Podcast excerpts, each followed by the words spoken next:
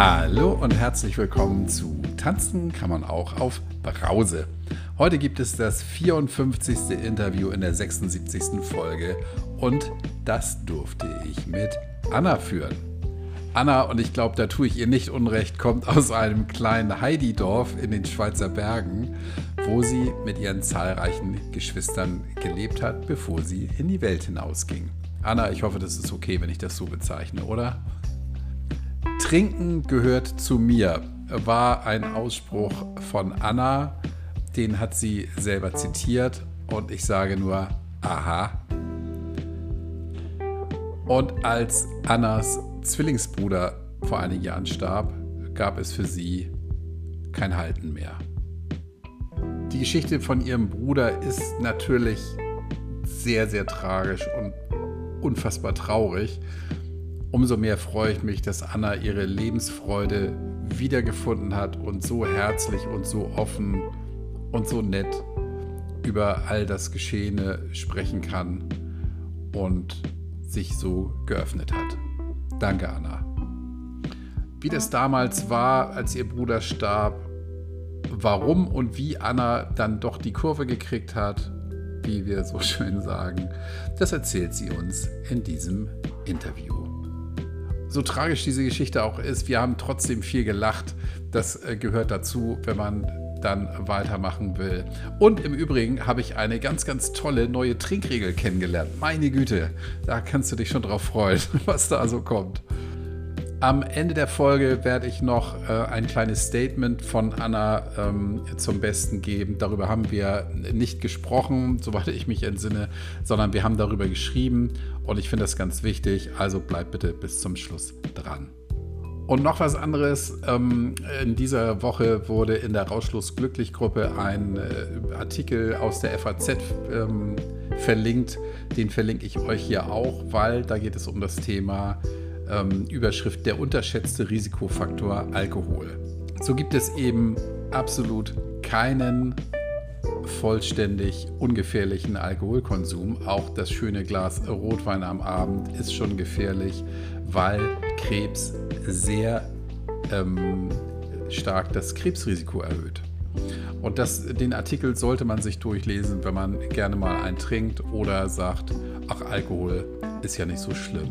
Ist er eben doch, auch in geringen Mengen schon. Es ist also bei weitem nicht so, dass nur so ein paar lausige Gehirnzellen absterben, die wir vielleicht sowieso nicht brauchen, sondern das Risiko für eine Krebserkrankung steigt mit dem Trinken von Alkohol deutlich an.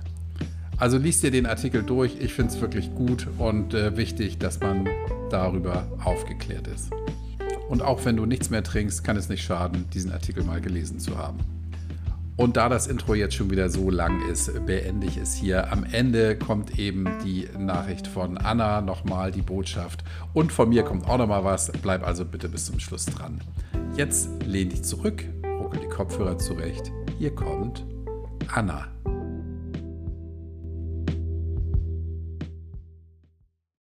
Hallo, liebe Anna. Hallo, lieber Kai. und wir sind wieder in der Schweiz und zwar in der Nähe von Bern. Und ähm, wir haben ja eben, ich habe eben schon gesagt, ich habe eine Gesprächspartnerin, die, wenn diese Folge rauskommt, schon gesendet wurde, die Sendung. Und Bern ist ja jetzt nicht so riesig. Ähm, die Schweiz insgesamt ja nicht ganz so groß. Und ich finde es toll, dass ich innerhalb so kurzer Zeit mit zwei netten Damen aus der Schweiz sprechen darf. Ja, Schöner schön Zufall. sind wir da vertreten, genau. ja, ich glaube ja nicht, dass in der Schweiz mehr getrunken wird als in Deutschland, aber ihr seid mutig.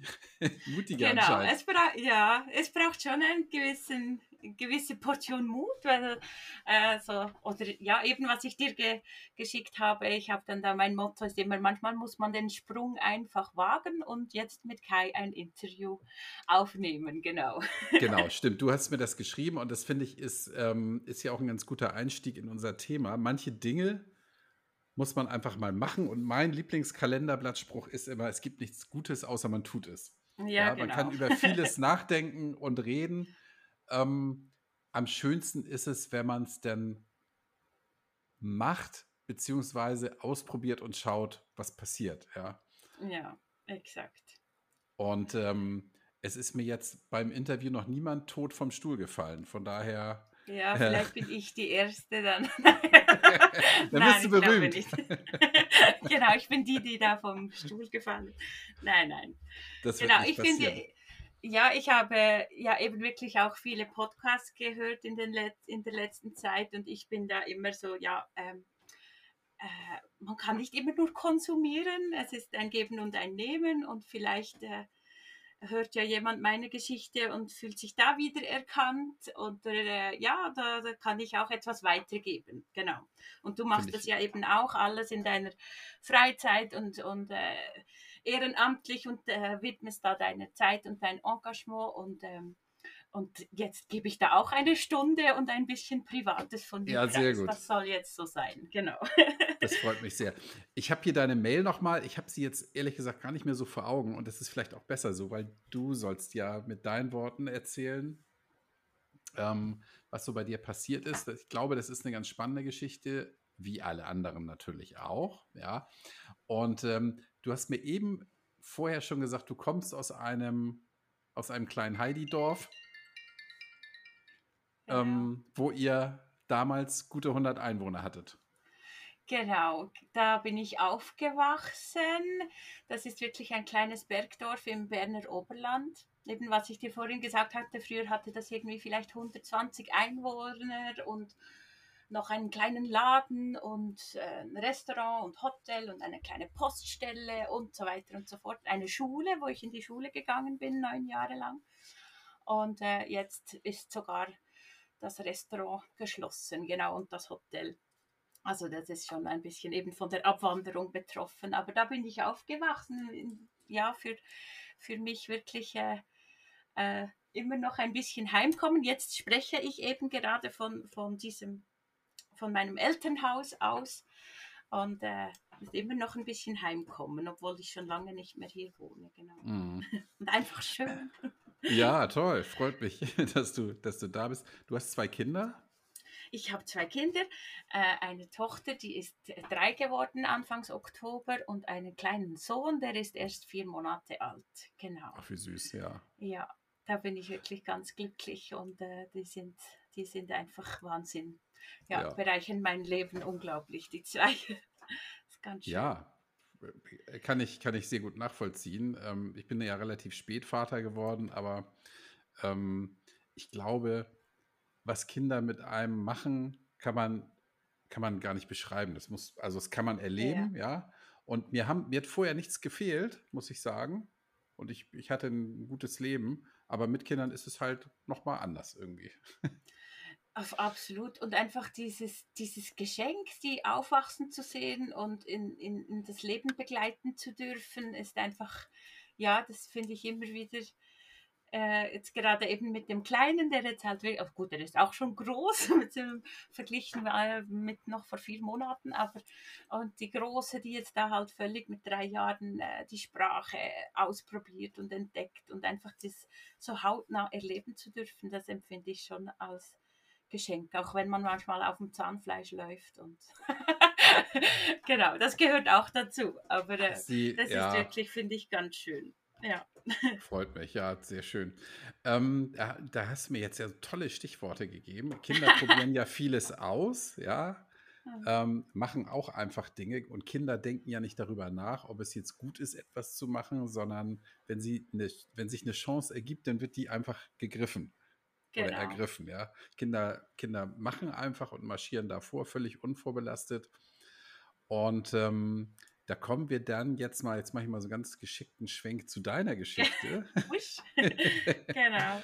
ähm, wie ist denn deine, deine Geschichte so? Also du bist aus dem Dorf weggezogen. Damals, denke ich mal, wirst du mit Alkohol noch kein großes Thema gehabt haben, oder? Ja, ich habe mir jetzt natürlich im Vorfeld auf dieses Gespräch so ein bisschen Gedanken gemacht, äh, wie das da so kam mit mir und dem Alkohol. Und es hat so verschiedene Phasen, habe ich das Gefühl. Ähm, ich war äh, eher so spätpubertär und lange noch grün hinter den Ohren. Und mein, ah, das er, allererste Mal betrunken war ich im Millennium, also Jahreswechsel Silvester. Und da war ich äh, äh, noch 15 Mhm. Genau. Und ähm, ich bin mit 15, das war so ein bisschen ein großer Kulturschock eigentlich. Eben, ich bin in diesem Bergdorf aufgewachsen und ähm, hier auch in die Schule gegangen, neun Jahre lang. Und dann bin ich mit 15 ein Jahr nach England in so ein Austauschschülerinnenjahr, wo man noch die äh, Schule ähm, gemacht hat und so in einer Familie gewohnt hat, wobei ich bei einer alten, älteren Frau gewohnt habe. Und, ähm, und dann kam ich zurück für Weihnachten und Neujahr und dann dachte ich so, ich muss jetzt groß sein und erwachsen sein. Und ich bin ja jetzt, und ich meine, ich war 15, ich war ein Kind, also wirklich. Äh, und da habe ich wirklich so das erste Mal äh, Alkohol getrunken und hatte auch einen Rausch. Und ich weiß noch, ich kam mir eigentlich dann relativ einsam vor, weil ich überhaupt nicht wusste, was, wie ich jetzt damit umgehen soll. So. und ähm, ja, und dann war es dann ist es immer so stetig größeres Thema geworden. Also äh, ja, halt einfach mit, ich bin dann in ein Internat gegangen, um das, äh, also ins, äh, um das Gymnasium zu machen, Abitur zu machen. Und, und dort haben wir, wir waren da halt alle ein, äh, es war in einem Kloster, eine Klosterschule. Und da haben wir natürlich, äh, ich hatte eine ganz tolle Klasse mit Menschen, die jetzt noch zu meinen engsten Freundinnen gehören und große Stütze sind in meinem Leben. Und da haben wir uns da zusammen immer halt so ausprobiert und, äh, und dann war so halt die klassischen Ausgangsgeschichten, ähm, wo wir da in Luzern war das, äh, das Gymnasium, wo wir da in Luzern in den Ausgang gegangen sind und gab es einen Ort, der hieß Knast ein Ausgangsort oder ein Lokal. äh, und dort gab es die Guillotine zum Trinken und das war irgendwie ein Gesöff, das weiß ich noch, einfach riesig groß und alle hielten da ihren Strohhalm rein und dann hat man sich die, ja, die Kante Den Kopf gegeben. abgehackt. genau. Oder so anfängst einfach so Trinksachen wie, ich weiß noch, wir dachten, es sei eine gute Idee, uns mit Baileys zu betrinken, mm. weil das halt süß war und irgendwie noch so geschmeckt hat. Obwohl ja das vielleicht sich da, ähm, weiß nicht wie viel Baileys hinter die Binde zu kippen, auch nicht gerade das leckerste der Welt war. Aber das waren so die, die so das normale, ich sage jetzt mal normal im Tüdelchen, wie du ja immer sagst, ja. normale Ausprobieren so äh, und ähm, äh, und und äh, ja, war halt auch aufregend. Ich weiß dann am Wochenende kam ich dann immer wieder zurück, äh, oder ja, anfänglich vor allem, und dann hat sich der Lebensmittelpunkt schon auch mehr nach, nach Luzern verlegt, äh, ja, äh, gelegt. Und dann habe ich da mit meinen Freundinnen und Freunden, die noch im Bergdorf gewohnt haben, sind wir dann da immer äh, hinten ins Tal gefahren und ähm, und haben uns dort irgendwie Feuer gemacht und irgendwelchen billigen Martini oder keine Ahnung, Passoa hieß das auch noch, haben wir getrunken. So, ja, genau. Mhm, okay. Das, das äh, ja. Und was da dazu gehört, ist irgendwie äh, von meiner Familie her war, war Alkohol schon auch immer präsent. Also äh, meine Eltern haben immer Alkohol, also vor allem Rotwein getrunken. Wir, wir waren eine große oder sind eine große Familie mit, äh, mit sechs Kindern. Äh, bin ich aufgewachsen mit, mit fünf Geschwistern. Wow. Ähm, und ja, meine Mutter hatte dreimal Zwillinge. das ist noch so ein spezielles, spezielles Ding von meiner Familie. Also waren wir da zu sechst, wobei meine Familiengeschichte ist ein bisschen kompliziert. Aber ja, das, der Alkohol war immer irgendwie da. Aber es ist jetzt nicht so, dass, dass ich das, ähm, ja, dass ich jetzt da außer so ein paar Krisen oder irgendwie so, die man da erlebt hat, meine Eltern irgendwie oft betrunken erlebt habe.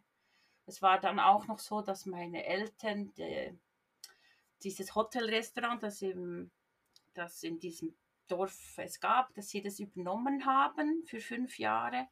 Und da war der Alkohol dann schon ähm, ja überall halt präsent, aber genauso wie er halt in dieser Gesellschaft präsent ist. Und meine Brüder, die haben sicher auch viel, viel früher als ich äh, äh, mit Trinken angefangen. Das, das weiß ich. Aber ich eben, ich war eher so ein bisschen spätpubertär und habe noch lange in den mhm. Wäldern gespielt und mich da noch nicht so interessiert, genau.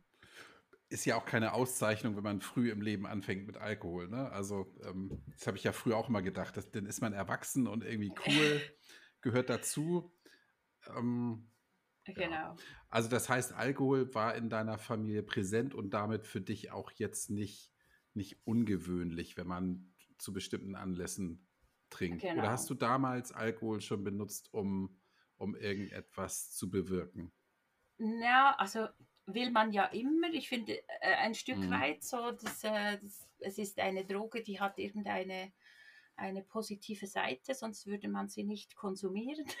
so, ähm, aber ich denke, also ich habe jetzt eben auch beim drüber nachdenken, ähm, ich war immer eher so eine, eine, wie soll ich sagen, so eine Partytrinkerin und mhm. Ausgangstrinkerin und äh, äh, ja, aber dort einfach ziemlich schnell dann äh, so ins Maßlose äh, gekippt, äh, das schon, aber ich war nie so die, die, äh, ich, oder ja, vielleicht, wenn man es ganz genau aufdröselt, hat es ja vielleicht doch immer irgendeinen Stellenwert, aber eher nicht so funktional getrunken, sondern eben also zum irgendwie was betäuben oder, äh, sondern halt wirklich in, in Gesellschaft. Und ich war auch immer, oder vielleicht bin ich es immer noch, die, ja, ich bin immer so die gewesen, die am ersten irgendwo an einem Ort und äh, sicher die, die als letztes äh, wieder gegangen ist und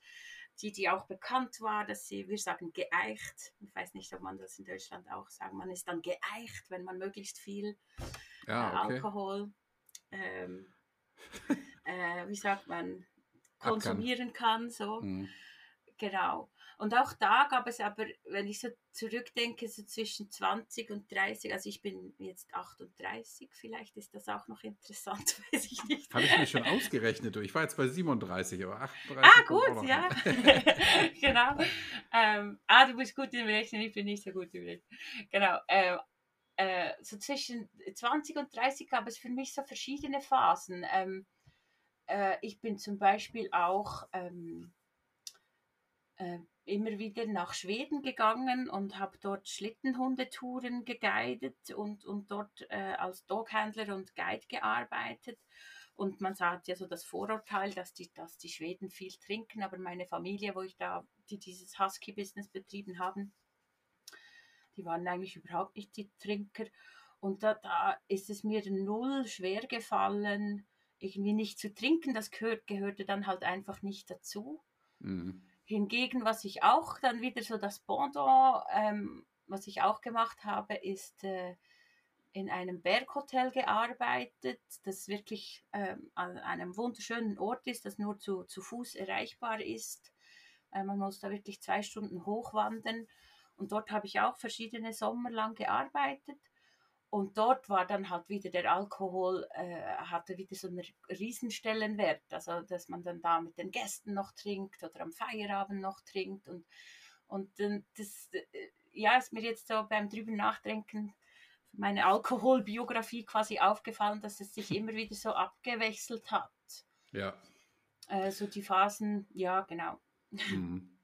Also mir hat ja mal ein, ein Suchtberater, das habe ich schon mal in einer anderen Folge erzählt, das ist jetzt schon, es müsste fast auf den Tag genau 40 Jahre her sein. Oh Gott, da hatten wir Projektwoche und hat eben, hat eben ein Suchtberater, den wir gefragt haben, meine drei Kumpels und ich oder vier Kumpels und ich, ähm, wie viele Alkoholiker es denn in Hamburg gibt, ja. Und der sagte, Mensch, Jungs, äh, trinkt ihr denn Alkohol? Und wir so, äh, klar, ja, auf Partys. Und dann sagte er, okay, dann haben wir hier eins, zwei, drei, vier mhm. Alkoholiker mehr, als ich vorher dachte. So, ja. weil der sagte, ähm, der sagte ganz klar, wenn man Alkohol benutzt, um etwas Bestimmtes zu erreichen, dann hat man schon ein Problem. Ja, weil ja. wir eben ja gesagt haben, okay, du hast jetzt getrunken, um lustig zu sein auf Partys und das qua Definition ist eigentlich schon ein Problem. Also eine, ja. aber gut, das ähm, nur, nur so am Rande. Genau, nein, ich habe die Geschichte von dir auch schon gehört und das stimmt natürlich ein Stück weit auch. ähm, ich denke, manchmal beneide ich die Leute, die, die halt irgendwie nur so an den Partys trinken können und denen es auch egal ist, wenn, wenn dann die nächste Party erst wieder irgendwie in fünf Monaten ist. So. Also mhm. äh, ja, dann haben sie halt mal einen Kater so. Mhm das, das kann ja zum Leben dazugehören, ohne dass es gleich äh, super problematisch ist. So, ja, finde ich.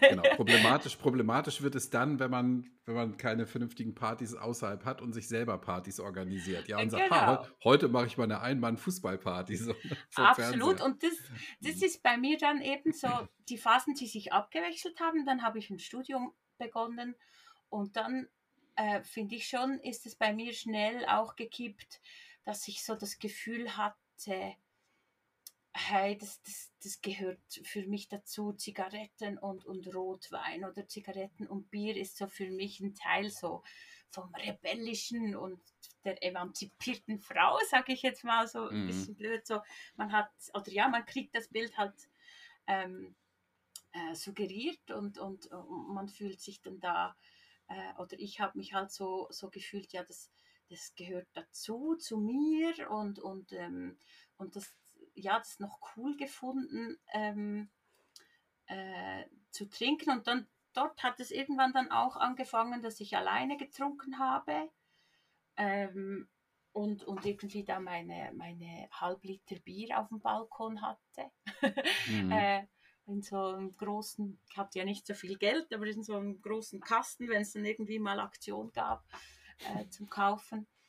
Äh, und da habe ich schon ähm, viel auch alleine getrunken, aber fand das dann auch cool. Ich fühlte mich dann cool da auf meiner ersten eigenen Wohnung und dann rauchend auf dem Balkon Bier zu trinken. Ich fand, ich fand mich unglaublich cool.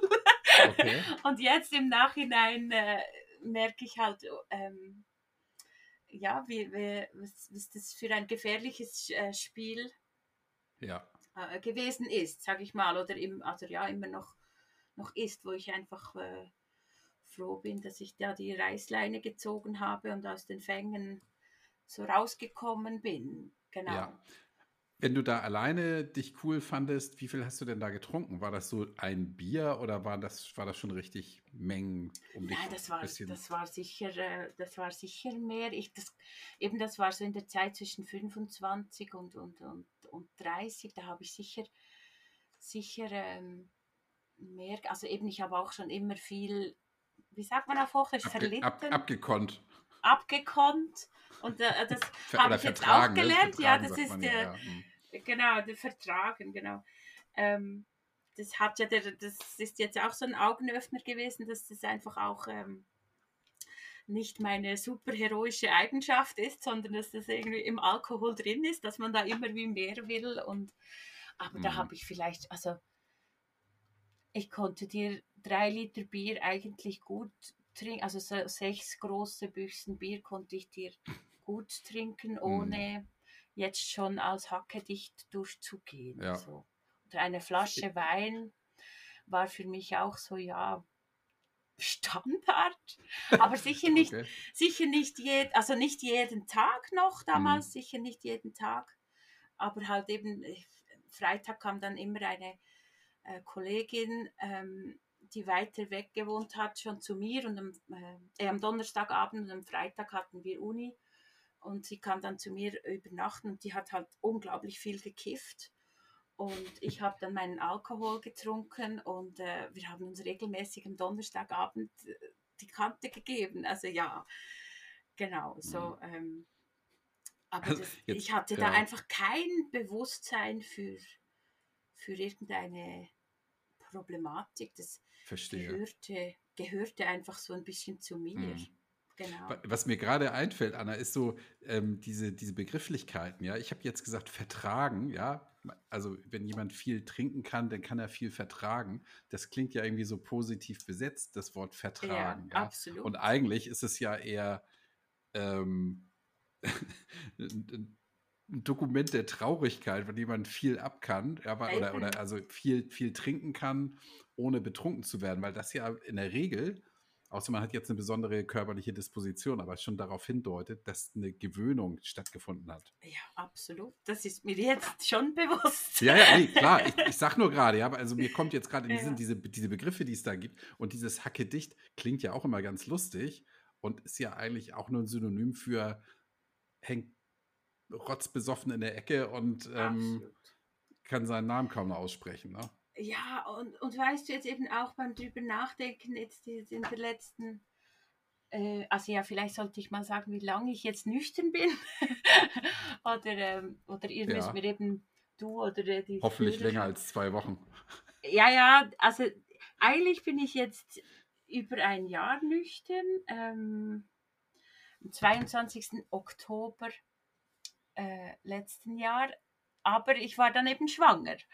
Und in dieser Zeit habe ich mich dann äh, extrem damit auseinandergesetzt, aber da komme ich dann vielleicht später noch drauf, sonst gibt es ein bisschen hin und her. Und jetzt, ähm, äh, äh, dann habe ich abgestillt, weil ich äh, habe wie nicht so äh, genug Milch zum Stillen. Das war schon bei meiner ersten Tochter so und dann äh, habe ich nach drei Wochen musste ich abstillen. Und ja, das ist jetzt irgendwie seit, seit Juli ist für mich so das zweite Datum äh, der, der Nüchternheit, genau. Ich, ich möchte jetzt mal kurz zurück. Ähm, wir sind jetzt noch mal in deiner Wohnung, wo du, wo du auch für dich alleine aus heutiger Sicht schon deutlich zu viel getrunken hast. Und wenn deine Freundin da war, habt ihr euch immer ähm, mhm. Kampf der Drogen, ja, eine, die eine mit, mit Kiffen und du der mit, mit Alkohol. Ähm, wann war denn der Moment, ich nehme mal an, das war schon vor, der, vor den Schwangerschaften, der Moment, wo du gemerkt hast, dass dein Konsumverhalten, dein Trinkverhalten nicht so ganz normal ist oder möglicherweise auch schädlich ist?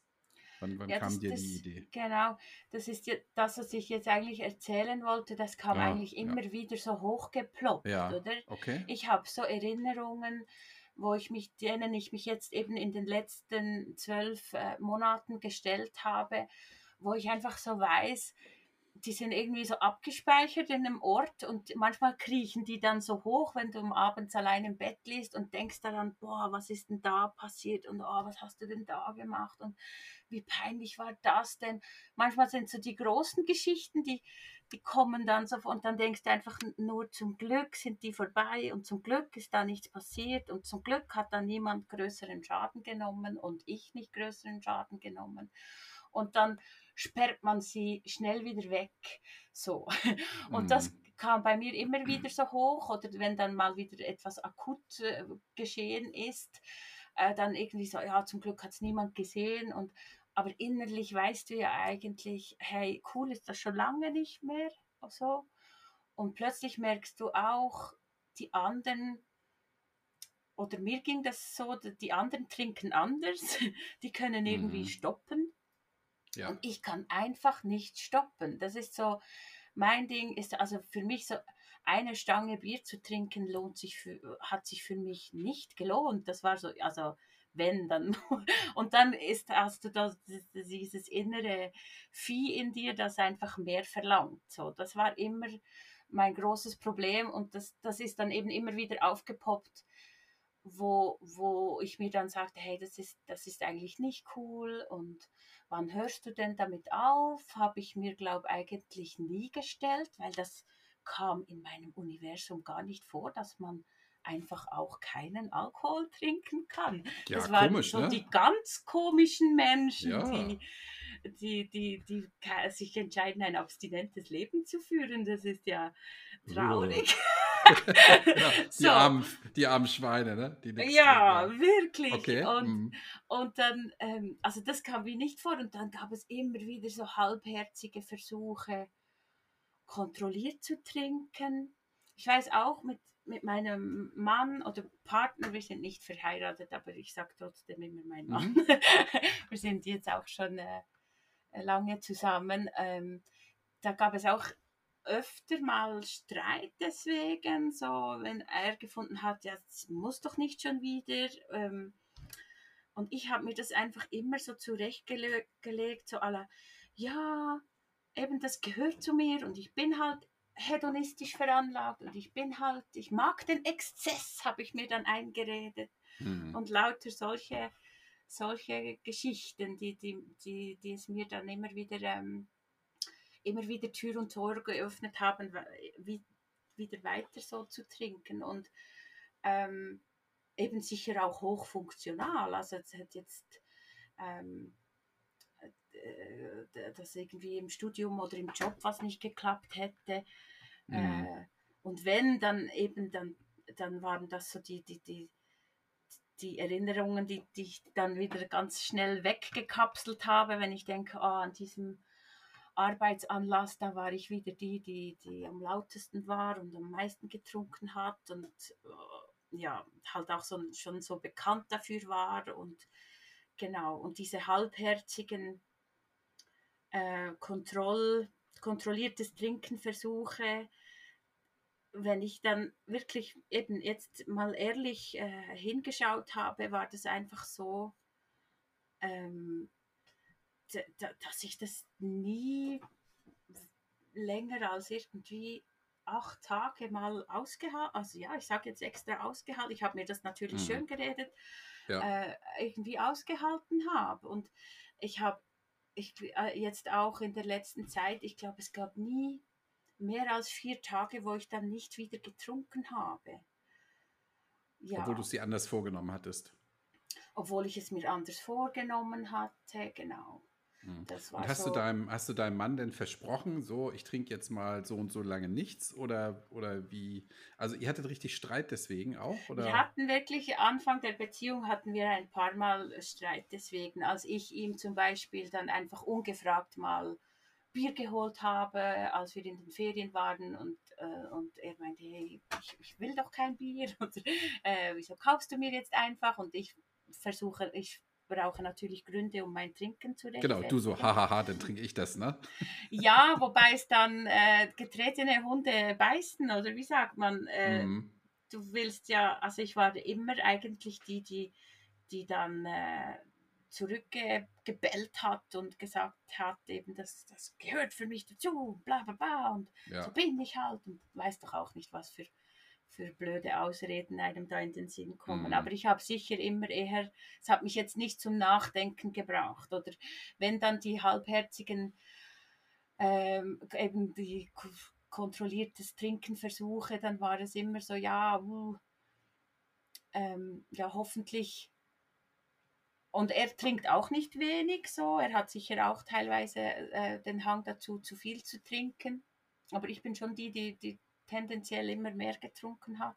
Er, er hat noch immer, er konnte immer irgendwann die Reißleine ziehen und sagen, so jetzt ist genug. Und das war der Punkt, wo ich nochmal eine Flasche Rotwein aufgemacht habe. So. Verstehe, ja. Die Gäste ja, ja. sind gegangen, man hat eigentlich genug gegessen und getrunken. Und dann brauche ich zum Abwaschen sicher nochmal Wein. Stell dir vor. Hm. Genau, einfach solche Sachen. Und das, da, da konnte, das konnte er besser irgendwie stoppen. Ja. Und Mhm. Ja, lustigerweise hat er auch äh, mal gesagt, ähm, als es jetzt darum ging, dass ich, dass ich nicht mehr trinken will, hat er auch mal so gesagt, hey, und wenn es dann nicht durchgehend klappt, dann, dann, dann hau dann nicht alles in die Tonne, sondern dann, dann mach dann weiter. Und dann fühlte ich mich so ein bisschen angegriffen, ja, was heißt das jetzt und so. Und dabei meinte er genau diese, diese Versuche, wo ich immer versucht habe, weniger zu trinken und es dann doch nicht geschafft habe und dann einfach, also ich habe dann irgendwie vielleicht, keine Ahnung, eben acht Tage nicht getrunken und dann gibt es irgendwie eine Ausrede und dann trinkst du trotzdem und dann war für mich immer Tür und Tor geöffnet, jetzt wieder genauso weiter trinken wie mhm. vorher, weil es hat ja nicht funktioniert. Und Spielt sowieso war, keine Rolle. Ne? Genau, oder das Ding mit dem Joker, dann nimmst du dir vor, dann nimmst du dir vor, einen Monat keinen Alkohol äh, zu trinken, aber du hast drei Joker oder vier Joker, weil es ist ja. ist das Nein, also so blöd. Ja, okay. weil da hat ja dann die Freundin XY Geburtstag, da musst du ja fast trinken und dann ist doch noch das und dort an diesem Anlass, aber der Rest trinkst du dann gar nicht. Ja, solche Versuche. Joker, das ist cool, ja, das habe ich auch noch nicht gehört. Ja, das ist wunderbar, um, um zu versagen wieder. Total bescheuert, ja. Ja. ähm, ja, gut, für Leute, die sagen, ah, kontrolliertes Trinken funktioniert bei mir nicht, aber ich habe mir, ich lege mir ein paar Joker zurecht, die kann ich denn ziehen. Genau. Und dann habe ich ja nicht versagt, sondern einfach nur einen Joker gezogen. Ja, aber es ist natürlich, äh, Ja, man macht sich Ja, ja einfach ist ja, etwas ich vor. habe ich hab ja nur einen Witz gemacht. Ja, Ja, natürlich ist das Quatsch.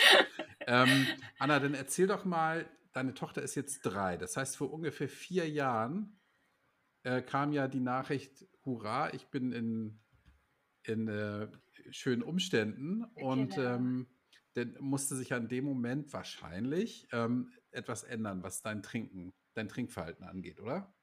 Genau. Also, ja, es, ähm, es ist so gewesen, ich war eben schwanger mit, mit, mit meiner Tochter und das war für mich so wie ein umgekippter Schalter in meinem Kopf. So einfach, Alkohol spielte plötzlich einfach überhaupt keine Rolle mehr. Es war mir so klar, dass ich nicht trinke und nicht rauche, das, also weil ich dieses, dieses kleine Wesen da jetzt in mir habe. Und das hat mich dann schon auch äh, einfach fasziniert.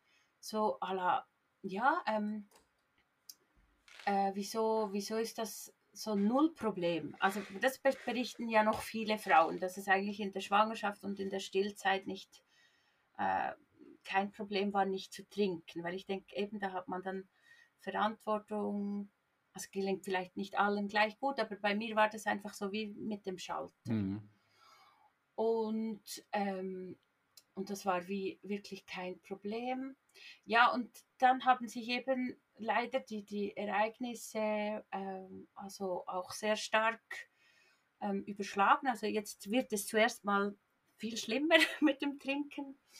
Ähm, äh, als äh, meine Tochter dann geboren wurde, eben im Oktober 19, äh, ich hatte einen Zwillingsbruder und der war äh, auch schon ähm, in jungen Jahren war, war der krank mit paranoider Schizophrenie. Und äh, also meine drei Brüder haben eigentlich alle ein Alkoholproblem so.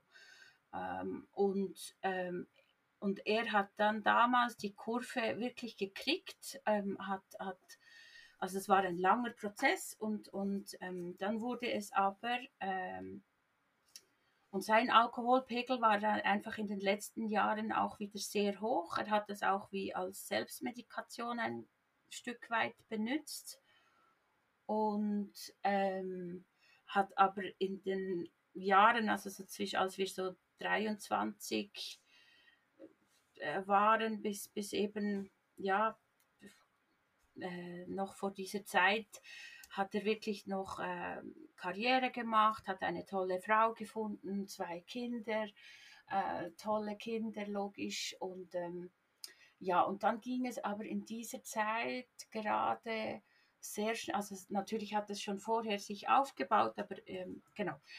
Und dann wurde es akut sehr, sehr schlimm wieder mit der Schizophrenie. Und, ähm, und ich war da ihm sehr, sehr nah. Also er hat irgendwie auch ähm, in der Zeit nicht viele andere Personen an sich herangelassen, außer mich. Und ähm, das ging dann so, dass er äh, äh, wieder einen Therapieplatz bekommen hat.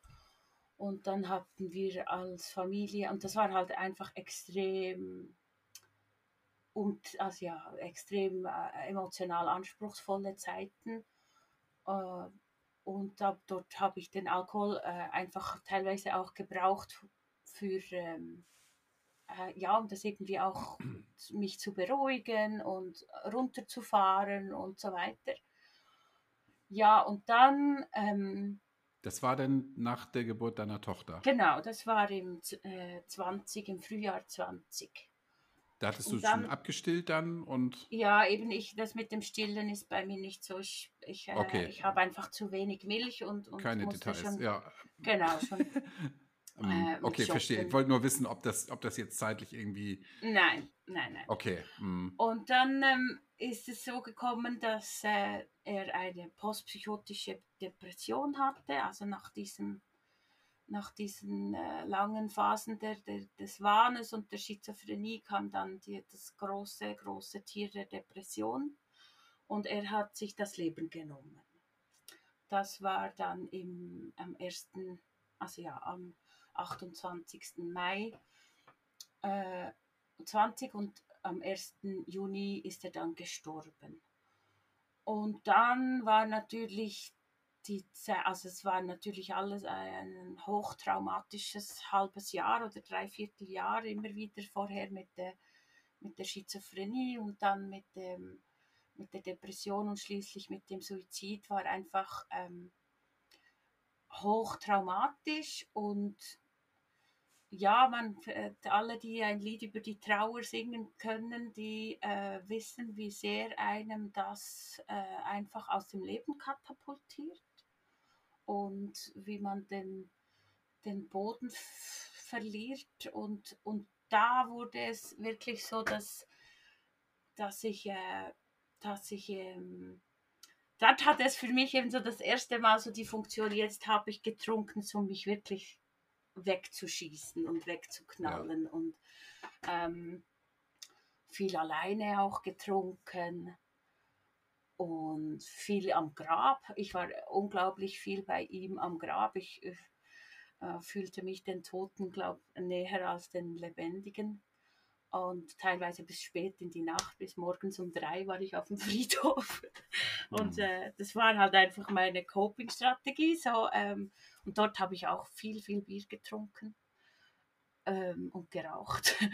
Und mhm. niemand sagt einer Trauernden, hey, boah, oder sie sagen es vielleicht mal, aber äh, ja, man hat dann so und, äh, so eine Legitimation, sage ich jetzt mal, weil man ist ja auch so vulnerabel und man denkt ja auch, hey, das hört irgendwann ja dann auch wieder auf, dann wird sie wieder normal oder dann trinkt sie dann wieder normal und auch da hatte es ja äh, Auf- und Abbewegungen so.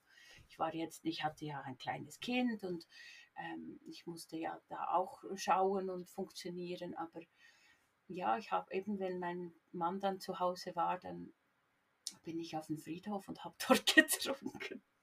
so, hm. genau. Und das war, äh, und ähm, ich gefiel mir auch ein Stück weit vielleicht manchmal in dieser, in, also gefallen, das, ja, es tönt jetzt sehr, vielleicht nicht das richtige Wort, aber so dieses in die Trauer reintrinken war dann halt auch wieder so ein Bild, wo kriegt man ja auch überall ähm, suggeriert, und da merkte ich, oh, jetzt, jetzt hat es so eine große Funktion, jetzt äh, könnte es wirklich gefährlich werden. Nicht, dass es vorher mhm. völlig mhm. unproblematisch oder ungefährlich war. Jetzt im Nachhinein denke ich manchmal, ja, ich bin zu diesen Fängen jetzt entronnen. Ich habe die Reißleine gezogen. Das ist so äh, das, was, was ich immer einfach gottenfroh bin, dass ich ähm, dass ich jetzt nicht mehr trinken muss und auch nicht Angst haben muss, dass es noch schlimmer wird. So. Ja, also genau. Äh, Anna, zunächst mal tut es mir unfassbar leid, ähm, dass dein Bruder so lange leiden musste für sich ja. Und dass, dass es denn so ein tragisches Ende genommen hat. Das finde ich, find ich ganz, ganz, ganz schlimm. Ähm, tut mir wirklich leid von Herzen und ähm, dass, dass du als, als Zwillingsschwester, ne? War dein genau, Zwillingsbruder. Genau. Mhm. Dass du als Zwillingsschwester da natürlich auch zu ihm doch mal ein ganz anderes Verhältnis hast als die anderen Geschwister, nehme ich mal an. Ähm, und da noch mal stärker gelitten hast, ähm, ja.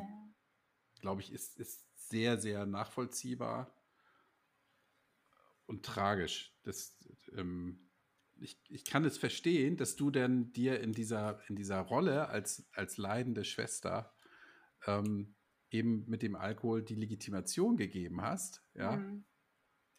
oder, oder durch dieses Leid die Legitimation gegeben hast, okay, jetzt schlimmer kann es nicht für mich kommen, dann darf ich auch eben so trinken und da darf auch keiner was sagen. Genau.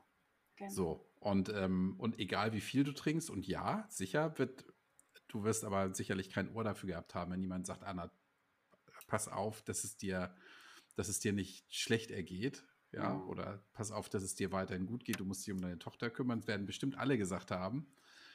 Aber du wirst wahrscheinlich dann mit tränenverhangenen Augen und einem dicken Kopf gedacht und gesagt haben, ja, ja, ich habe das schon alles im Griff. Aber ich habe auch genau. einen Grund, weil es mir so schlecht geht. Ne?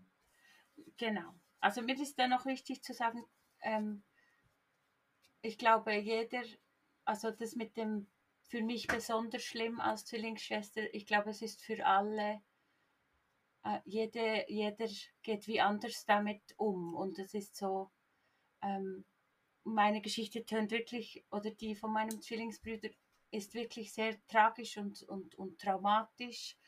Und ähm, aber trotzdem, meine Brüder, ich war halt einfach in dieser Zeit ihm extrem nah nochmal. Wir hatten auch Zeiten, da waren wir nicht gleich nah, aber ähm, es war jetzt nicht schlimmer oder, oder weniger schlimm für meine Brüder. So, das ist mir noch, oder mhm. meine Geschwister, das ist mir noch kurz wichtig zu sagen. Ist einfach anders. Und eben, das ist so der Teil, ich bin einerseits auch Betroffene vom, vom Alkohol ähm, und andererseits bin ich einfach auch Angehörige. Also eben mein Zwillingsbruder hat in, in rauen Mengen Alkohol getrunken auch und immer, wir haben das einfach irgendwie, dieses kein Stopp.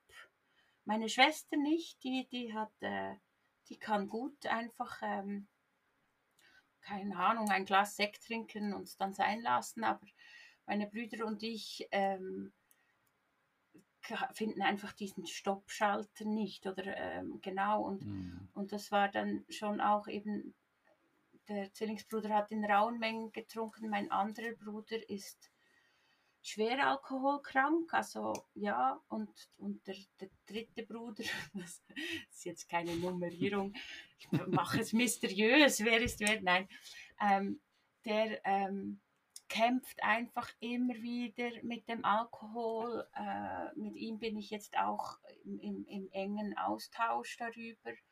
Er hat auch, war auch zweimal in der Entzugsklinik und, und ähm, genau, der, der kämpft so sehr, dass er doch auch äh, in ein nüchternes Leben findet. Ja, und der eine Bruder, der ist halt wirklich stark, stark äh, alkoholabhängig und, und und das ist halt ein Teil, der, den ich auch habe. Also einerseits eben bin ich, bin ich Betroffene, so wie ich vorhin gesagt habe, aber auch Angehörige. Und das ist einfach auch extrem, wenn man dann sieht, was, was der Alkohol anrichten kann, was er bei meinem Zwillingsbruder angerichtet hat, was er bei meinem einen Bruder, also bei meinen Brüdern anrichtet, wobei der eine halt wirklich einfach noch schlechter da ist, also der ist auch auf Familienfeiern oder Festen, ist er einfach schon um 11 Uhr betrunken und äh, mit dem Verhalten, das dazugehört und den Sitzungen, also den Sitzungen, sage ich jetzt mal, mit den Gesprächen mit den Familien und wie man denen helfen könnte oder aber nicht. Und wenn man einfach so sieht, wie der Zwillingsbruder schon so, ähm, ja, das wäre vielleicht auch alles anders gekommen, wenn er nicht so viel getrunken hätte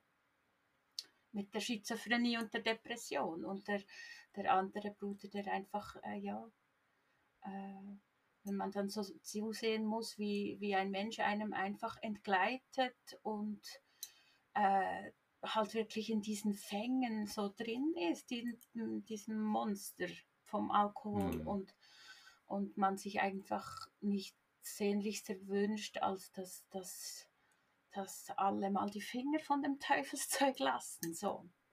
Ja. Genau, das ist, das ist, ja, Entschuldigung. Alles gut, Anna. Ja, das, das ist einfach ähm, sehr, sehr schwierig dort zuzuschauen. Ja. Mhm. Und irgendwie, ja, hilflos mhm. zu sein. Natürlich. Also ich, ich, ich habe eine Schwester, ähm, ich, ich habe jetzt kein, keine Zwillingsgeschwister. Deshalb habe ich, bin ich davon ausgegangen, dass, dass das Verhältnis unter Zwillingen nochmal noch mal anders ist als bei ja. normalen Geschwistern. ja. ähm, und diese, diese Hilflosigkeit, das kann ich sehr gut verstehen, dass, ähm, dass das so eine Ohnmacht hinterlässt. Ähm, ja. Absolut. Ähm, und ich, du, ich habe jetzt eben, das ist jetzt ein bisschen blöd, ja, aber du hast eine Schwester? Genau, ich habe eine Schwester, das ist die älteste. Du hattest einen Zwillingsbruder? Hatte, die, genau. Ich hatte und du hast dann, und dir, eigentlich fehlt, äh, irgendwie fehlt noch ein äh, Bruder. Es fällt, genau, eben was ich am Anfang mal gesagt meine Familiengeschichte ist ein bisschen kompliziert. Meine Schwester, sie hatte auch einen Zwillingsbruder, aber der oh. ist bei der Geburt gestorben. Und oh dann ist aber unser Cousin bei uns aufgewachsen, wo, ähm, wo der Bruder meines Vaters halt auch viel trinkt äh, oder getrunken hat und Drogen konsumiert hat und der völlig verwahrlost war und der ist bei uns aufgewachsen und das war eigentlich wie ein Bruder für mich, aber der ist dann wirklich auch äh, in die Drogen abgestürzt. Ähm, ja, und jetzt es weiß eigentlich niemand mehr, wo er steckt. Und der war eben gleich alt oder ein bisschen jünger als meine Schwester, deshalb waren wir trotzdem wieder zu sechs. Also meine Schwester Verstehe. und okay, ja. mein mhm. Cousin und dann die zwei mittleren Brüder und dann ich und mein Zwillingsbruder. oh, jetzt bin ich ganz schwindelig. ja, man muss es aufzeichnen. Nein, ähm, nee, du, alles, ich wollte dich auch ein bisschen ablenken, das ist mir Ja, gelungen. das ist gut, das ist dir gelungen so, so tragisch, so, weißt du, so tragisch das alles ist, ähm, finde ich schön, dass du dein Lachen wieder hast. Ja, das ist, ja. Ähm, ohne dein Lachen könntest du deine Kinder nicht großziehen, könntest dich nicht um deinen Mann kümmern und könntest nicht bei deinen Eltern sein und, und fröhlich genau. sein. Ja, das ist, das ist ganz, ganz wichtig, so tragisch das alles ist. Und ähm, die, die Krankheit deines Bruders, deines Zwillingsbruders, hast du ja gesagt, wurde mit Sicherheit nochmal durch den Alkohol verstärkt. Absolut. Ähm, Absolut. Was, was ja wirklich tragisch ist, ähm, du weißt es und du hast vielleicht auch deshalb einen Teil daraus gelernt. Deine Brüder haben da noch nicht so richtig was daraus gelernt, ne? Ja, es, ich denke, es ist einfach ähm, eben vergleichen. Ich bin auch, ich bin auch, ich finde eine Schuldfrage müßig da, und vergleichen finde ich auch, das ist der äh, Ursprung alles Übels. Üb, mm. äh, Übels finde ich das richtige Wort nicht.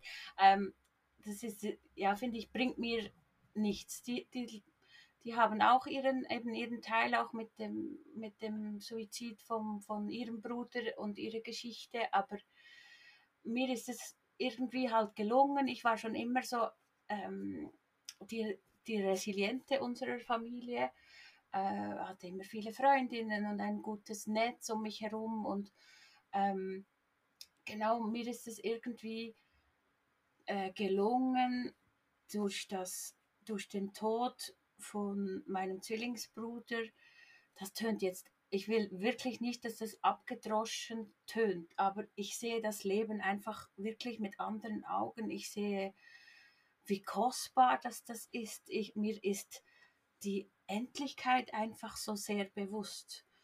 Hm. Und mir bleibt nichts anderes übrig, als, als jetzt, äh, jetzt zu leben und, und eben meine Kinder zu genießen und meine, meine Familie und meine Freunde zu genießen. Ich kann jetzt mit dem, was ich jetzt habe, was anfangen und ich kann die Natur genießen. Das alles kann mein Zwillingsbruder nicht mehr und ich muss das oder ich will das auch für ihn jetzt mit, mit genießen und mir dessen bewusst sein. Ich denke manchmal, dass ja, wenn ähm, mir ist das gelungen und, und, und der Alkohol ist, kann einfach auch ein großer falscher Freund sein in dieser Zeit, oder? Und, und äh, ich habe irgendwie die Veranlagung mitgekriegt,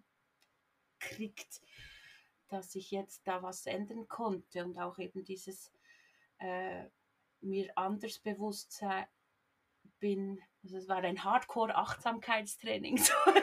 Andere besuchen Kurse und ja, nein, das meine ich jetzt nicht wertend, aber einfach so, äh, das war wirklich so, hey, du hast jetzt und äh, das, das, Leben ist ein Geschenk und äh, es kann so schnell etwas passieren und, und, ähm, und dann willst du nichts verpasst haben. So. Ja. ja. Das ist ein, ein, ein, sehr wertvoller Hinweis, Anna, dass man, dass wir das Leben so nehmen, wie es ist. Am besten klar im Kopf. Ja, genau. Ja, ähm, all, alles mitnehmen, für die, für die Liebsten da sein. Und möglicherweise, wenn der Tag dann irgendwann kommt, sagen zu können, ich habe irgendwie mein Bestes gegeben und habe versucht, genau. irgendwie da was, was Schönes draus zu machen. Absolut. Und habe es nicht, nicht verplempert mit irgendwas. Genau. Mhm. Ja, und einfach ein Teil, ähm, eben meine Nichte und meine Neffe wachsen jetzt ohne ihren Vater auf und das ist einfach todtraurig. Und, und ich habe eine Verantwortung und, und ich will möglichst alt werden. so, genau, mhm. jetzt können wir ja überleiten zu, und wie hat sie denn jetzt aufgehört zu trinken? Genau, ich komme jetzt nochmal ich komme jetzt noch mal in, in, diese, in diese tragische Zeit. Ähm, okay. dein Bruder ist gestorben, du hast, du hast den Alkohol da noch, noch mehr missbraucht, mhm. um und, und ähm, die Trauer als Legitimation genommen, ja, was was dir niemand in der Zeit abgesprochen haben wird, ja, ja. Was, was auch ähm, äh, zu urteilen über jemanden, der so stark trauert, ähm, das macht man auch nicht, ja. Das, oder ich behaupte ja. mal, das, das, das kommt selten vor, so möchte ich es mal mhm. sagen, ja. Ich will das auch nicht werten, aber es kommt selten vor. Wie ging es dann weiter? Die Trauer lässt irgendwann ja ein bisschen nach und möglicherweise auch, auch die, die Sicht aufs Leben und auf, auf Dinge verändert sich dann ja auch. Genau. Also einerseits habe ich äh, in den vergangenen zwei, fast zweieinhalb Jahren jetzt, ähm, ich bin wirklich Kopf, Kopf voran in, in, äh, in die Konfrontation. Also ich hatte einen tollen Psychiater, der mich jetzt lange begleitet hat. Ähm, ich bin in, äh, ich hatte eine Trauerbegleiterin, äh, mit der ich viel gesprochen habe. Also das war sicher ein Teil, äh, der zur Heilung wie auch beigetragen hat. Und ähm, genau. Und, und dann war es so, dass, dass ich wieder schwanger wurde. Oder die Trauer ja. lässt irgendwann nach. Irgendwann ist ja, dann, dann, dann ähm, oder sie nimmt andere Formen an oder ist weniger intensiv, aber das ging dann nicht unbedingt gleich mit, oder ja, es ist, aus meiner Sicht ist auch noch nicht wirklich eine lange Zeit vergangen so.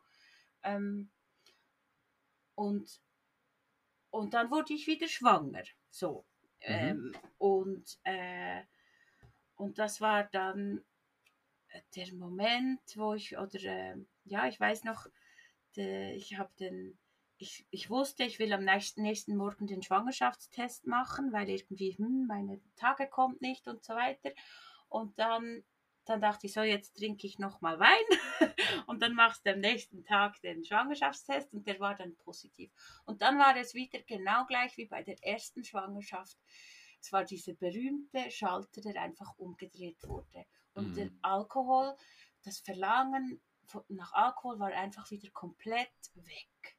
Und dann mhm. war ich eigentlich, bin ich so ein bisschen wie die, die Mutter zum Kinde, nein, die Maria zum Kinde, wie sagt man, habe ich mir dann irgendwie, kind, ja. Mhm. die Jungfrau zum Kinde, habe ich mir dann einfach Gedanken gemacht, hey, wieso ist das so? Wieso kann das sein, dass ich, dass in meinem Leben dieser Alkohol so einen riesigen Stellenwert eingenommen hat, obwohl er so wahnsinnig zerstörerisch auch ist in meiner Familie. Wieso lasse ich das zu? Und wieso fällt es mir jetzt einfach so unglaublich leicht, nicht zu trinken? Es ist wie hm. eben wie Kamillentee oder was, was die, die, die Leute ja. da besprechen, einfach wie eine andere Autobahn und, und wegradiert. Ja, darf ich noch mal eine mich, Frage stellen? Ja, sicher. Ähm, dein Bruder ist Mitte 20 gestorben, ne? Genau. Mhm. Das heißt Echt? also bis zur Schwangerschaft, ich habe jetzt mal eben gerechnet, ähm, das war ja, denn es müsste jetzt fast genau ein Jahr her sein. Genau. Im, lass mich raten, im September, Ende September 21. Ja, genau. Oktober, ja. Mhm. Genau. Das heißt, du hast ein, gut, ein gutes Jahr dann noch weiter getrunken. Genau. Mhm. genau. Und auch viel getrunken. Ja, Mhm. Und vor okay. allem eben mit dieser anderen Funktionalität auch noch. Ja. So also du hast die Trauer immer noch als, also all die Zeit dann als Vorwand genutzt, als, ja. als Begründung. Genau. Hm, verstehe. So, dann wurdest du schwanger und genau, und dann hat sich wieder ein Schalter umgelegt und du sagst, hä, warum? Wieso, wie wieso? Das? Und ich ja. fand das, äh, das, das hat mich einfach fasziniert und, und, und, und dann habe ich mich damit erst eigentlich mal grundlegend damit auseinandergesetzt. Und dann bin ich über den Podcast von Natalie gestolpert. Und dann war das einfach ein Augenöffner um, um den nächsten. Also eben mit all diesen, habe ich am Anfang erzählt, mit all diesen Ausreden, die man sich da so zurechtlegt und, ähm, äh, und, und, und äh, die, die Funktionalität in der Gesellschaft mit dem Alkohol. Und das war wirklich so, jede Podcast-Folge war wieder so, wie bitte? Und, ja. Und ein Satz, der mir so eingefahren ist, der war Focus on the similarities and not the differences. Der ist, glaube ich, nicht von Natalie selber, aber von irgendwie dieser Sobriety-Bewegung oder weiß auch nicht von wem. Aber das war halt immer das, was man sich auch zurechtlegt. So, ja, eben, jo, solange du nicht zitterst oder XY, dem geht es ja viel schlechter und, mhm. und so weiter. Und dann kamen da all diese Menschen, die, so wie in deinem Podcast, deshalb wirklich herzlichen Dank dafür deine Arbeit, dann sprechen all die Menschen über das und du denkst, ah ja, genau, ja, habe ich auch gemacht, ja, habe ich auch gemacht. und dann wurde mir eigentlich erst das Ausmaß meines Alkoholkonsums in den letzten 20 Jahren so richtig bewusst. Ja. Wie, ja, ähm, genau, und das dann, äh, dann reifte plötzlich so in mir den Wunsch, hey, und weißt du was, diesen Schalter den willst du jetzt einfach unten behalten. oder ja. oben oder wo auch immer er ja. ist. Aber jedenfalls den Alkoholschalter ausgeschaltet lassen. Das, das will ich jetzt, glaube ich, einfach. Und dann äh, habe ich mich da immer, äh, wie mir habe auch mal äh, zwei Bücher gelesen und eben ganz viel Podcast gehört und merkte einfach immer wie mehr, also das mit dem kontrolliert Trinken, das, das kannst du vergessen. Mhm. Und eine Situation ist mir auch so auch eingefahren, ich bin so eine, ich spreche gerne oder denke auch viel so in Bildern und ich glaube, es war in deinem Podcast, aber ich weiß nicht mehr genau wer oder wann, aber auch eine Mutter, die berichtet hat, dass ihre Tochter sie quasi knocked out, fast bewusstlos vor dem Sofa im Wohnzimmer gefunden hat mit der Daniela. Weinflasche daneben. Mhm. Und ich habe einfach mich gesehen wie ich vor meinem Sofa liege und meine Tochter mich findet.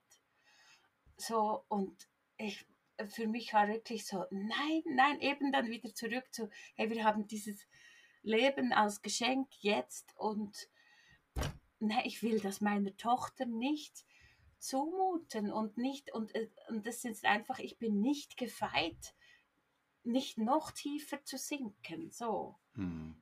Ähm, und, und ich will das, ich will dieses Risiko eliminieren und das geht nur, indem ich aufhöre zu trinken. Die und Überlegung hattest du während auch, der Schwangerschaft, ne? Ja, genau. Ja. Der, mein Sohn ist jetzt am 1. Juli geboren, genau. Mhm. Und, und, ähm, und das war so, ich habe mir dann auch mal Zeit genommen äh, und habe alle Gründe aufgeschrieben, keinen Alkohol mehr zu trinken, wes also weshalb.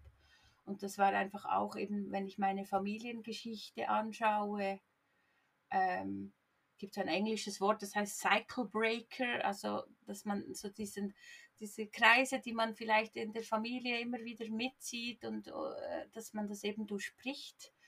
Und, und wenn es für mich die Chance gibt, irgendwie, ich weiß, meine Kinder werden ihren, ihre Erfahrungen mit Alkohol machen, das, ich, das, das werden sie, aber ich will nicht diesen Alkoholkonsum vorleben, den ich bis jetzt konsumiert habe mhm. oder den ich auch mitbekommen habe. Und wir sind irgendwie eine vulnerable Familie, was den Alkohol anbelangt. Und, und das war mir einfach, und wenn ich das doch tun kann, dann mache ich es doch auch und lasse ja. jetzt diesen Alkohol stehen, ja. Genau. Ja, ich, ich finde es gut, Anna, dass du jetzt die deine Familiengeschichte nicht als Vorwand nimmst und sagst, naja, bei uns trinken ja alle viel zu viel, dann tue ich das eben auch. Ja. ja. Das wäre eine einfache Ausrede. Und das finde ich gut, dass du sagst, nee, diesen Teufelskreis, anders kann man es ja nicht bezeichnen, mit aller, aller schlimmsten Ausprägungen, den durchbreche ich, um ja, eben auch für, für meine Kinder nicht nur da zu sein, sondern auch ein tolles Vorbild zu sein, ja. Eine tolle ja. Mama. Und die Kinder vielleicht irgendwann sagen, okay, meine, meine Onkels trinken alle, ja. mein einer Onkel hat es gar nicht überstanden. Meine Großeltern trinken möglicherweise auch zu viel. Aber Mama, die trinkt gar nichts. Ja, ja. wie schön ist das denn? Und ja. du bist das erste Vorbild für deine Kinder. Ja, ich denke, ich denke schon. Oder also ähm, ein Freund, äh, und ich bin auch so eine Person, ich, ich habe dann mit allen darüber gesprochen, was ich jetzt da entdeckt habe und dass man ja einfach auch keinen Alkohol trinken kann und ah, so weiter. Genau. und dass ich mir das jetzt vornehme. Ich habe da im, in, in Windeseile gleich einen Rundumschlag gemacht mit äh, sozialer Kontrolle. und, oder nein, wie sagt man, dass man Verbindlichkeiten schafft. So, ich genau. eben, wenn mich jetzt was beschäftigt, ich bin eine, äh, die gerne spricht über die Sachen. Und ein Freund, da wusste ich zuerst nicht, ob er es als Witz sagt oder, oder nicht. Und der meinte so, ja, das kommt dann vielleicht schon drauf an, ob du 85 oder 95 wirst. Und das tönt ja einfach zuerst so, sowieso nach Methusalem. Und eben, ich wusste nicht, er hat so ein bisschen mit einem Lächeln gesagt, als würde es nicht so drauf ankommen. Vielleicht hat er es aber auch total ernst gemeint. Und ich dachte, dachte mir dann so, ja, genau. Und wenn ich die Chance habe, 95 zu werden und meine Kinder aufwachsen zu sehen und auf dieser Erde zu wandeln, dann will ich das, das möglichst, ja, dann nehme ich die 95. So. Ja. genau. Genau, also dieses Bild von, naja, ähm, dann stirbt man halt zehn Jahre später. Ähm, das, für mich sieht das immer so aus, naja, gut, wirst du 85 und fällst tot um. Oder du wirst 95 und fällst tot um. So einfach ist es ja nicht. Genau wie beim Rauchen. Ja, da, ja. das, das finde ich das Bild noch irgendwie passender. Ähm, nee, weil die Jahre davor, wenn du die ganze Zeit trinkst oder rauchst oder irgendwelche, irgendwelchen Schindluder mit deinem Körper betreibst, dann geht es dir halt die Jahre dazwischen auch nochmal richtig dreckig. Ja, es ist ja nicht ja, nur, dass du, dass du nicht so alt wirst, sondern du, du hast auch ein schlechteres Leben, körperlich ja. und geistig. Ja. Ja, absolut. Und, und, und eben all diese, diese, diese zwei A4-Blätter, wo ich diese Gründe aufgeschrieben habe, es war wirklich so, oh, so eine Entlastung. Hey, ich muss nicht mehr Angst haben, dass ich Menschen verletze im Suff mit verbal oder dass ich peinliche Sachen mache, dass ich eben jetzt auch in dieser Zeit, nachdem mein Zwillingsbruder gestorben ist, hey, ich bin so oft betrunken Fahrrad gefahren einfach so, so schlimm eigentlich. Ich habe hab mein, mein, äh, mein Leben äh, einem, einem Risiko ausgesetzt, das so einfach nicht hätte sein müssen. So. Und äh, all, diese, all die, die, die, die Gründe eben, ähm, ich kann das einfach alles ablegen. Wie schön ist denn das? Ich mhm. muss das gar nicht mehr. Und ja, und die schönen Momente, ich bin dann auch manchmal, denke ich so, oh ja, also es gab ja einfach schon unglaublich tolle Abende. und früher, wie man da, keine Ahnung, mit einer Freundin auf dem Küchenboden Rotwein getrunken und Zigaretten geraucht und die tiefsten Gespräche geführt und so. Das, äh, ich, ich meine, eben das, es hat, äh, hatte auch so schöne Momente mit dem Alkohol, das will ich gar nicht sagen. Und, mhm. ähm, oder ja, aus meiner Sicht, die will ich auch nicht einfach weg negieren. Aber für mich war so, hey, und die sind jetzt, die kann ich jetzt in meinem Herzen haben, so. Die sind jetzt Teil meiner Perlenkette des Lebens und die sind jetzt aber passé, so. Genau. Mhm. Und, und, und die, an die kann ich mich zurückdenken, aber die brauche ich eigentlich nicht, nicht wieder. So, ich kann jetzt das, das mhm. anders, ja, oder ja, jetzt ist ein neues Kapitel. genau. Ja, das heißt, du hast auch jetzt schon viele schöne Momente erlebt ohne Alkohol. Ja, natürlich, natürlich. Mhm. Und, und, ähm, und trotzdem eben, ich, ich, ich mochte den Rausch. Ich mochte den Rausch. Also jetzt mhm. eben vor diesem Trauertrinken nenne ich jetzt, jetzt mal, ich mochte den Rausch ja sehr. Äh, mhm. Ja, genau. Und das denke ich auch, das ist so etwas, wo ich ähm, sicher immer sehr achtsam sein muss. Ähm, also ich möchte irgendwann das Thema nüchtern sein auch ad acta legen können. So ja, also dass ich jetzt nicht mehr immer ähm, mich damit auseinandersetze, sondern dass das einfach normaler Teil wird. Und momentan denke ich noch, hey, nein, ich muss mich mit ganz viel Waffen rüsten, das, weil bei mir könnte es genau gefährlich werden, dass ich plötzlich denke, ja, also komm, jetzt so schlimm war das doch nicht und bla bla bla. Jetzt heute Abend kannst du ja oder so. Mhm. Und da, da will ich einfach wie nicht, ähm, das möchte ich dann nicht, das weiß ich, dass genau die Momente in Geselligkeit und äh, lustig zu haben, dass die gefährlich sein könnten. So. Mhm. Aber Anna, also ohne jetzt schlau klingen zu wollen, aber da gibt es ja im Grunde genommen zwei, zwei Tools, die du einfach nur nutzen musst. Und zwar, du schließt die Augen, denkst an deine Kinder. Ja. Und denkst einfach an deinen lieben Bruder, der nicht mehr da ist. Absolut. Ja, ja. ja. Und dann weißt du, Alkohol hat da keinen Platz. Es lohnt sich nicht. Und ich sage, es lohnt sich einfach nicht. Und ich sage, hey, toll für alle, die wirklich ihr Glas Wein genießen können. Das ist super. Ich musste einfach brutal ehrlich mal zu mir sein mhm. und merken, das kannst du nicht und das ist gefährlich, was du hier machst. Ja, ja. genau. Saumäßig gefährlich. Ja. Plötzlich bist du unten, ganz unten. Ja. Mhm. Ja, du hast es, du hast es erfahren, du weißt es und ähm, das wird dir immer, wird dir immer eine Mahnung bleiben, ja und wie gesagt, ja. denk einfach nur an deine Kinder, wie die ja, mit einer nüchternen Mutter aufwachsen. Wie schön genau. das doch ist. Und ja. du hast ja auch denn, also ich unterstelle jetzt mal, nachdem dein Sohn geboren wurde, hast du auch nichts mehr getrunken, ne? Nein, das ist jetzt eben ähm, so diese Zeitrechnung Nummer 2.0, wo ich denke, da ab dem Moment, wo ich nicht mehr gestillt habe, das ist also die zweite, die zweite okay. Zeitrechnung. Ja, ja, okay. Weil vorher war für mich so, ja, eben schwanger und stillen das ist für mich wie klar, dass ich nicht, mhm. nicht trinke. So, genau. Ja, verstehe, genau. Das, das, das hattest du ja gleich am Anfang gesagt, ja, neue Zeitrechnung. Mhm. Und ich verstehe, schwanger gleich Schalter umgelegt. Jetzt ja. ist das Kind da, abgestillt.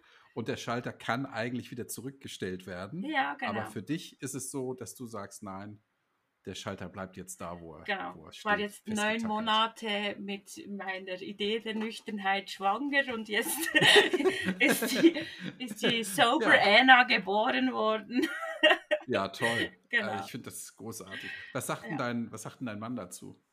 Er findet das toll. Er findet das wirklich toll. Ganz am Anfang war er äh, auch so ein bisschen skeptisch im Sinn von, oh, man gibt vielleicht auch ähm, was auf, äh, wo man zusammen ein schönes Glas Rotwein trinkt und so. Also so diesen geselligen Aspekt mhm. oder den schönen Aspekt, wo ich dann ja einfach wegfalle.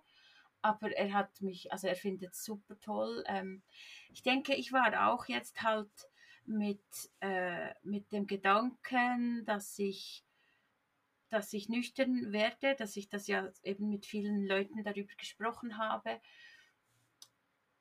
hat sicherlich mein Mann, aber zum Beispiel auch eine Freundin von mir, die hat gesagt, hey, und ich wusste das gar nicht, dass du so viel getrunken hast. Und weil es war, ja, dann habe ich zwar mit dir am Telefon gesprochen und klar warst du betrunken, aber ja, man, man kann das ja einfach super gut verstecken und, und äh, mein Mann hat vielleicht auch nicht immer alles mitgekriegt, eben weil ich ja auch geeicht bin.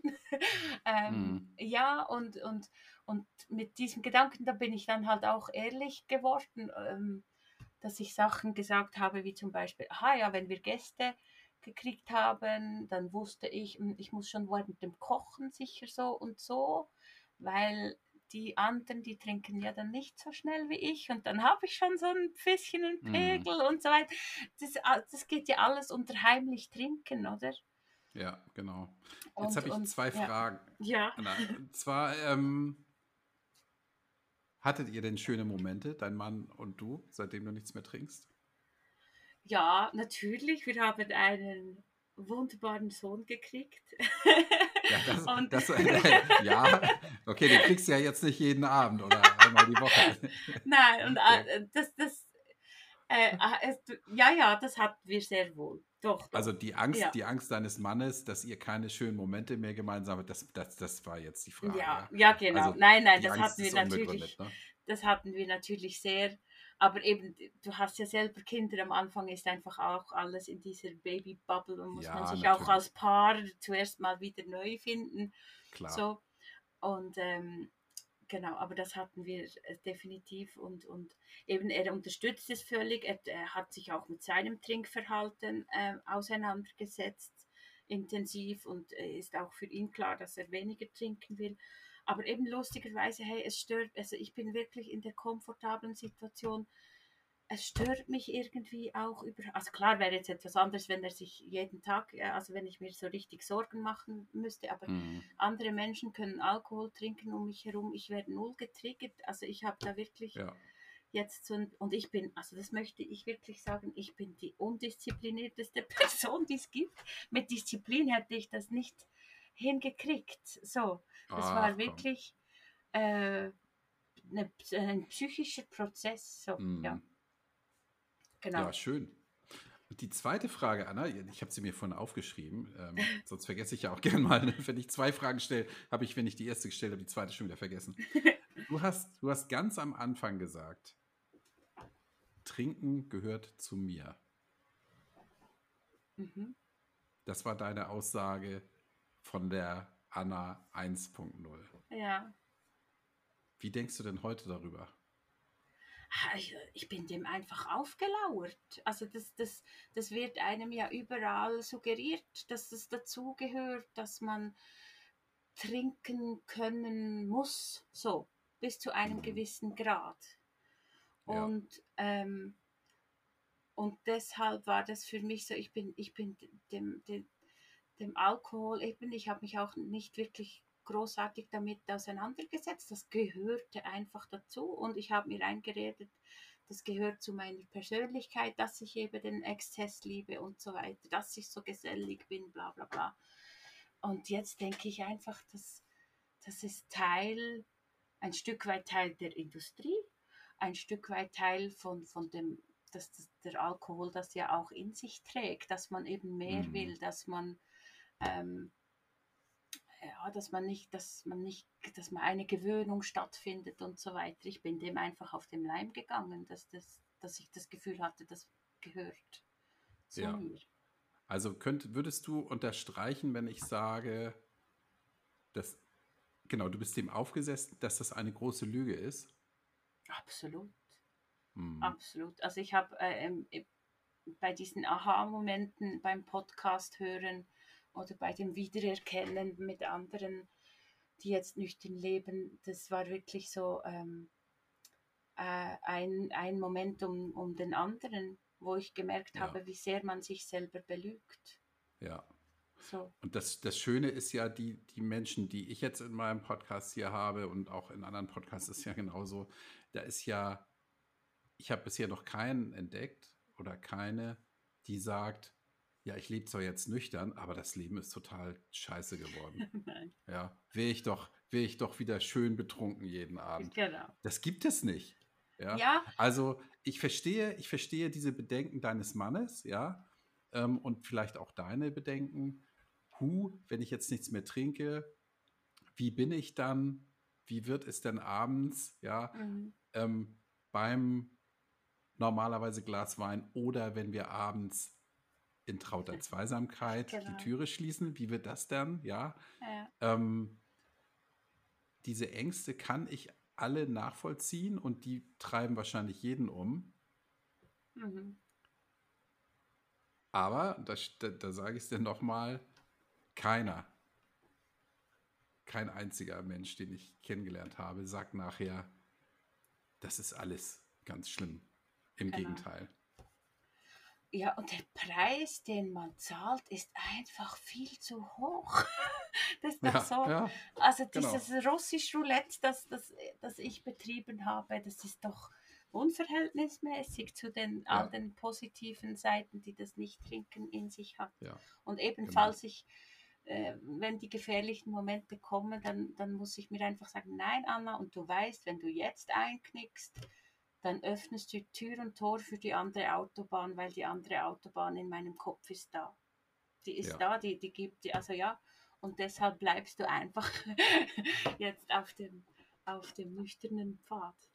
Das, äh, Ganz toll. Ja, das will ich wirklich, das will ich wirklich. Ich habe mir jetzt, ich habe mir mal noch gesagt, bis ich, ähm, bis ich 60 bin, trinke ich mal nichts mehr. ich habe ich hab ja. mir da noch, aber weißt mhm. du, das ist ja einfach auch, weil das ganz nie mehr tönt ja so schlimm. Äh, anfänglich, jetzt tönt es eigentlich eben gar nicht mehr so schlimm.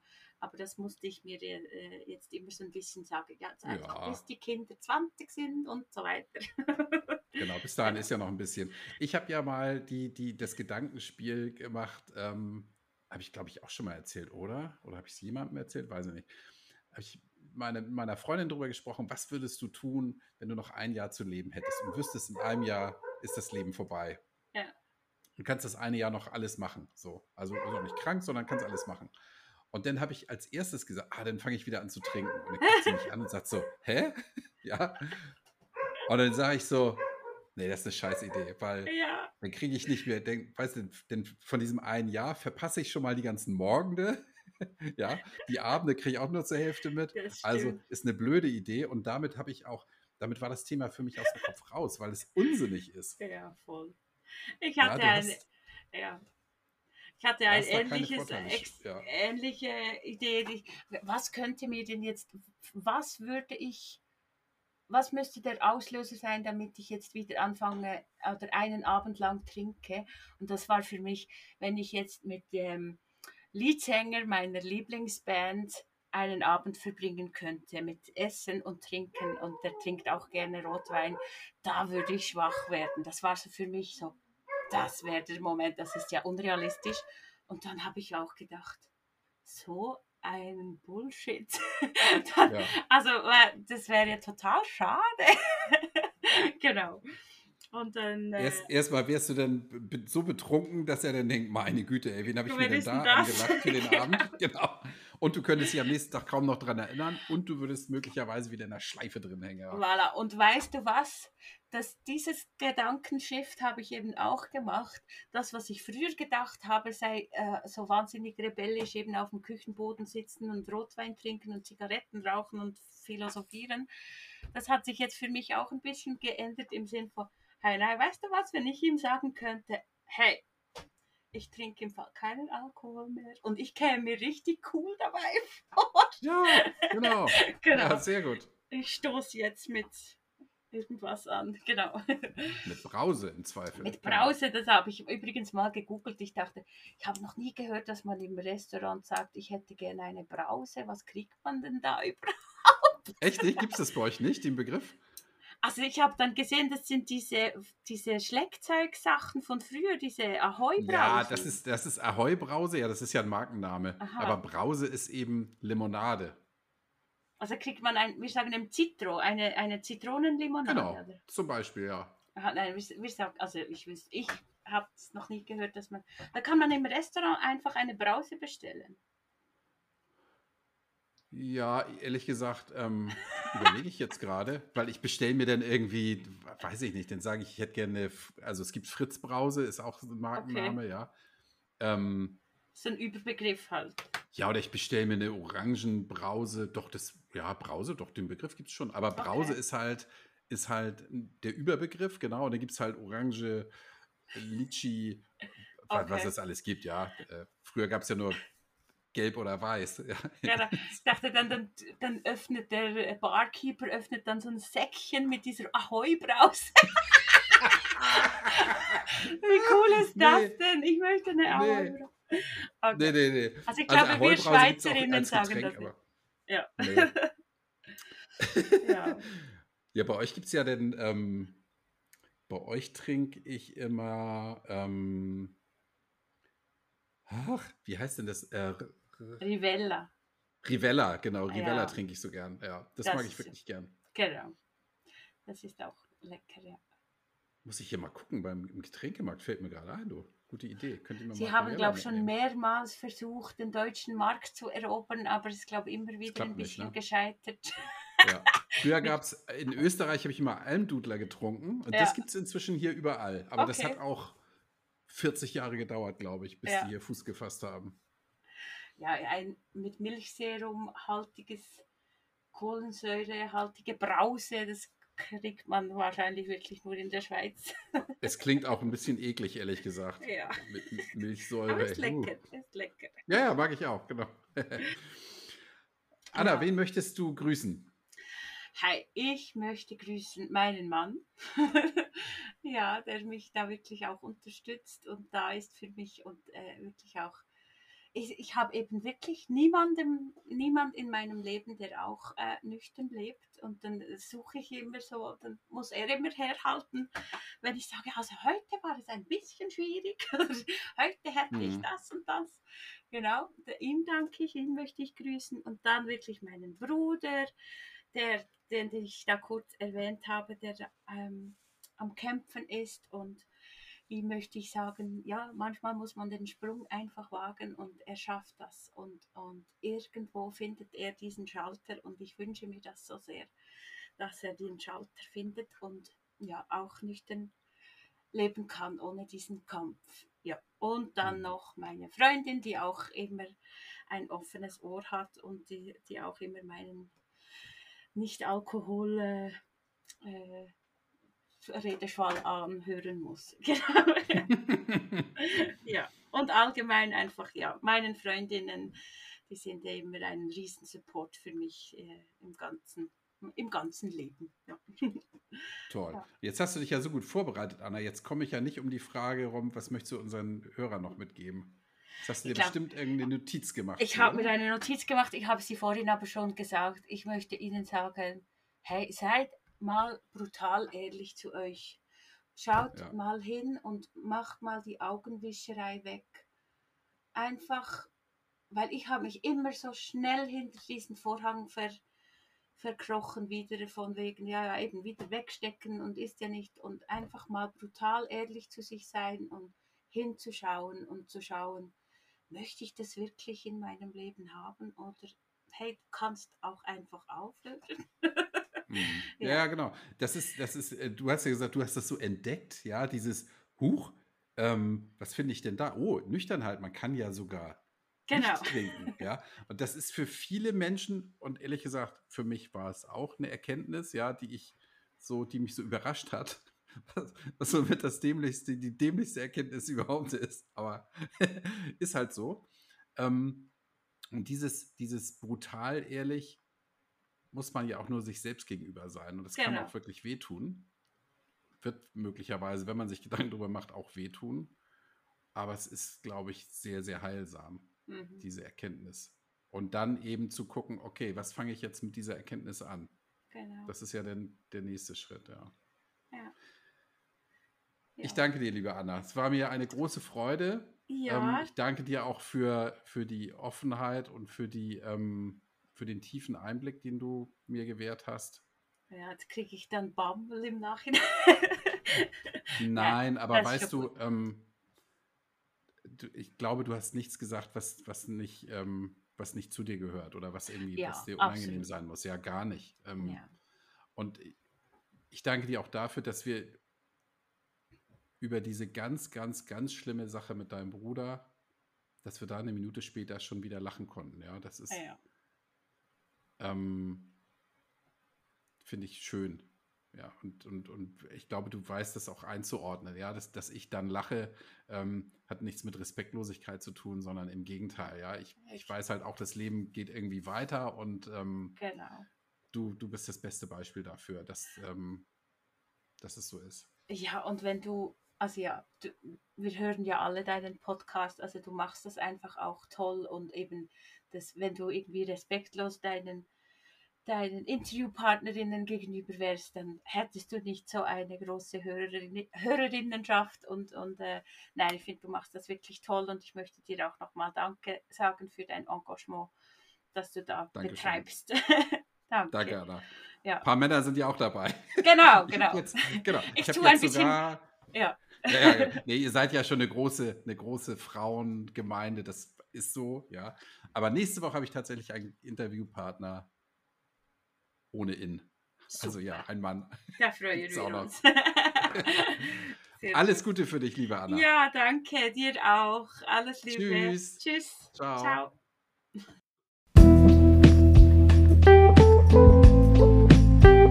Und das war ein neuerlicher Ausflug in die Schweizer Berge. Ich finde es immer wieder schön. So, ich habe ja gesagt, ich möchte noch was zum Besten geben, was ich mit Anna mal äh, besprochen habe und was sie mir vorher geschrieben hatte. Nämlich, Anna findet es total doof, den Begriff Penner zu verwenden, wenn wir über Menschen sprechen, die auf der Straße leben. Der Begriff Penner ist sehr abwertend.